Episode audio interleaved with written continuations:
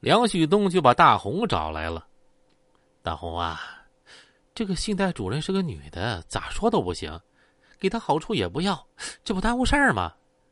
东哥，要不就让她休息得了，她要上不了班，这些业务啊就得别人来管。嘿，大红，行啊，那你想想办法，这事儿啊就交给你去办了。原来啊，这事情是这样的，梁旭东在一个饭局上。认识了一个金鹏公司的老板啊，叫魏总。这个魏总知道梁旭东混江湖的情况之后，并不怎么爱和他打交道。魏总也深知像梁旭东这样的人，自己万万得罪不起，于是只是和梁旭东啊逢场作戏，应付了事儿。但是梁旭东何许人也，怎么可能放过对方呢？有一次，梁旭东去找魏总借钱。说自己手头紧，买卖周转不过来，先借一百万。魏总深知这钱只要一借出，那就是肉包子打狗，有去无回，那肯定打水漂啊。于是推脱自己手头紧。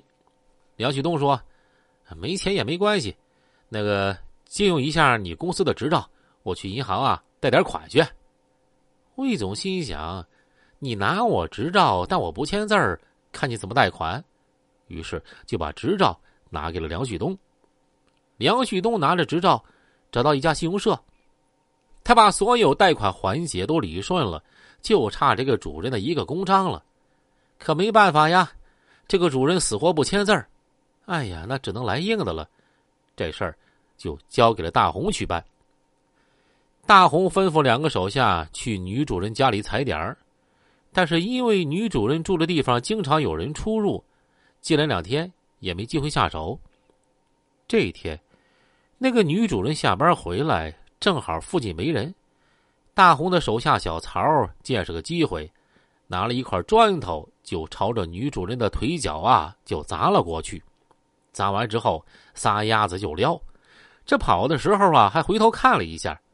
结果呢，就见那个女主人拍了拍裤子，擦了擦皮鞋就走了。呵，这女的身体素质还不错，竟然没事儿。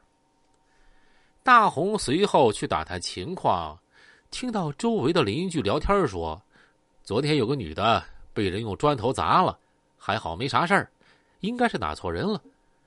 大红心里想啊，哎呀，只要没打草惊蛇就好，还有机会。梁旭东就问大红：“大红啊，事儿办的咋样了？”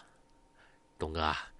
头两天没机会下手，小曹呢砸了他一砖头，看样子没啥事儿，还能正常上班。手下人办事不利索，你亲自去现场。于是大红啊拿了一根钢管就去了现场。红哥，这娘们儿晚上从来不出门，白天这儿人还挺多的，总有人出入。上次他挨了一砖头子，这下啊就更谨慎了。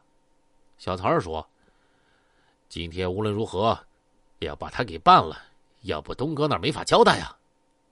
结果过了一会儿，就见到女主人从小区外走了回来。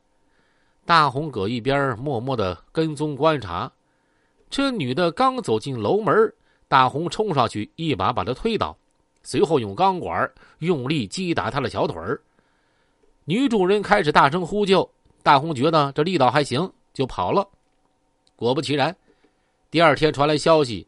说女主人啊，小腿骨折了，已经住院了。最后躺了整整半年，她的业务啊，也移交给其他同事啊去处理了。几年之后，大红被判入狱，改造十几年。出来之后，一直觉得对不起这个女主人，也去过她家里呀去寻找，想真诚的道过歉。怎奈其原住址早已经是人去楼空了。障碍扫清之后，梁旭东的一百八十万元贷款也顺利拿到手了。